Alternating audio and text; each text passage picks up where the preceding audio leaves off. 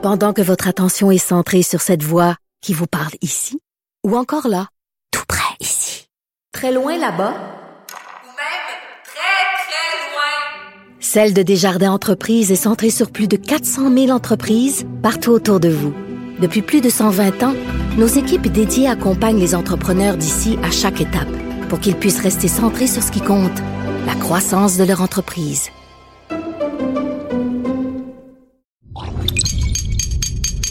Radio.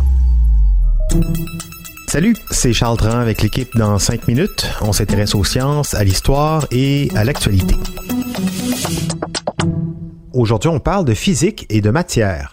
La matière dans l'univers peut prendre toutes sortes de formes. hein. On connaît assez bien trois états de la matière, du plus froid au plus chaud, solide, liquide, gazeux. Plus chaud encore, il y a aussi le plasma, ce quatrième état. Mais il y en a d'autres, des états de la matière, et des scientifiques essaient sur la base d'hypothèses et de théories de les créer, ces différents états. Une équipe est parvenue même à en créer un de ces nouveaux états avec de l'eau. Ils ont réussi à créer de la glace noire, une glace bouillante. Bon, d'abord, c'est quoi ça, cette glace noire, ultra chaude en plus? Ça rime à quoi? Et puis, euh, à quoi ça sert de se casser la tête pour en fabriquer, surtout si on n'en trouve pas ici, sur Terre, à l'état naturel? Voici Félix Penneau. Ailleurs dans l'univers, l'eau peut avoir des formes qui sont vraiment différentes de celles qu'on connaît ici sur Terre. C'est surtout en fonction de la température puis de la pression de l'air, voire même de la composition de l'air, que l'eau peut avoir plusieurs formes physiques qui sont plus difficiles à imaginer parce que elles seraient impossibles physiquement sur Terre. Il y a des scientifiques qui ont théorisé plusieurs scénarios qui montrent comment l'eau, sous d'autres cieux, pourrait prendre des formes qui sont pas vraiment imaginables ici, mais c'est des études qui datent plus des années 90, puis depuis, on n'a pas réussi encore à prouver l'existence de ces autres sources d'eau-là, sauf jusqu'à cette année. Il y a certains scientifiques qui ont été plus loin et qui ont essayé de véritablement reproduire les conditions pour faire apparaître une autre forme de l'eau qu'on appelle la glace super ionique.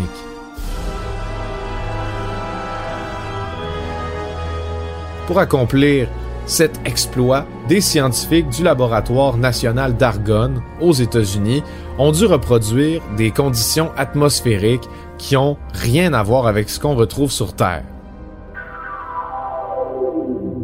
Ils ont d'abord dû piéger de l'eau dans une enclume de diamants pour pouvoir reproduire, selon leurs calculs, une pression qui serait de 200 fois à 500 fois supérieure à celle de notre atmosphère.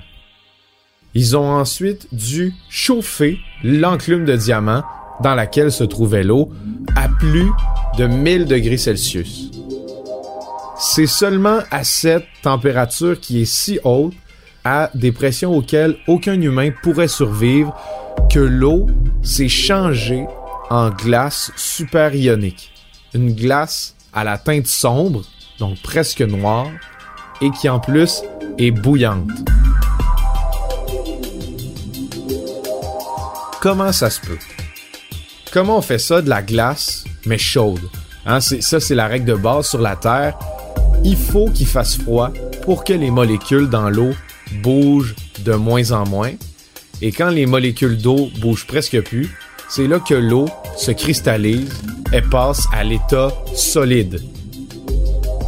Et donc si au contraire, il fait très chaud, les molécules d'eau vont être tellement actives qu'elles pourront plus simplement rester ensemble à l'état liquide, elles devront plutôt s'évaporer, donc devenir à l'état gazeux. Donc, imaginons qu'on se retrouve à des pressions atmosphériques où, même s'il fait super chaud, c'est impossible pour l'eau de s'évaporer. Sous l'effet de la chaleur, le changement physique de l'eau est tellement fort que c'est plutôt sa texture, sa forme, sa solidité qui vont être transformées. Mais c'est ce qui se passe pour que de l'eau devienne de la glace super ionique. Et donc, l'effet que ça a, c'est de solidifier l'eau, même si c'est à des températures où sur Terre, on aurait plutôt vu l'eau s'évaporer. C'est vraiment impressionnant en fait. Imaginez qu'on chauffe tellement l'eau qu'elle devient solide parce que la chaleur et la pression agissent directement sur les atomes. C'est littéralement un nouvel état de la matière qu'on n'avait jamais pu observer avant aujourd'hui. On avait réussi à recréer de la glace super ionique en 2019 mais elle avait seulement duré une fraction de seconde, juste assez pour que des ordinateurs puissent la décrire, la capter. Mais là, aujourd'hui, on a vraiment pu l'observer. Donc, selon les scientifiques du laboratoire d'Argonne aux États-Unis, la glace superionique serait en fait un peu juteuse, même pas aussi dure que de la glace normale. Elle serait plus molle, plus liquide. Elle serait évidemment bouillante. On parle de centaines de degrés Celsius en température, au minimum 600 et jusqu'à 1600. Et elle serait aussi presque noire parce que la composition vraiment étrange des molécules d'eau à l'intérieur ferait que la lumière réfléchit différemment à travers.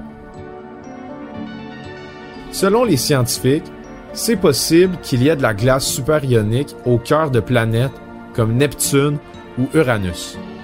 Ça nous donne donc d'autres outils pour mieux comprendre c'est quoi les conditions de vie sur d'autres planètes ou même pour trouver des formes de vie extraterrestres. Ça pourrait même nous permettre de mieux comprendre comment ces planètes-là, qui sont des planètes pleines de glace, se sont formées. On dirait de la crème glacée, mais euh, à 1000 degrés, de la glace superionique très vendeur comme nom en plus. Mais blague à part, c'est clair que dès qu'on réussit à recréer un état de matière qui jusqu'ici n'était que théorique, on vient d'ouvrir tout un nouveau champ de connaissances ainsi qu'une source de plein de nouvelles questions et d'interrogations pour comprendre toujours et un peu plus le monde, les mondes qui nous entourent. Merci Félix Pedneau, c'était en cinq minutes.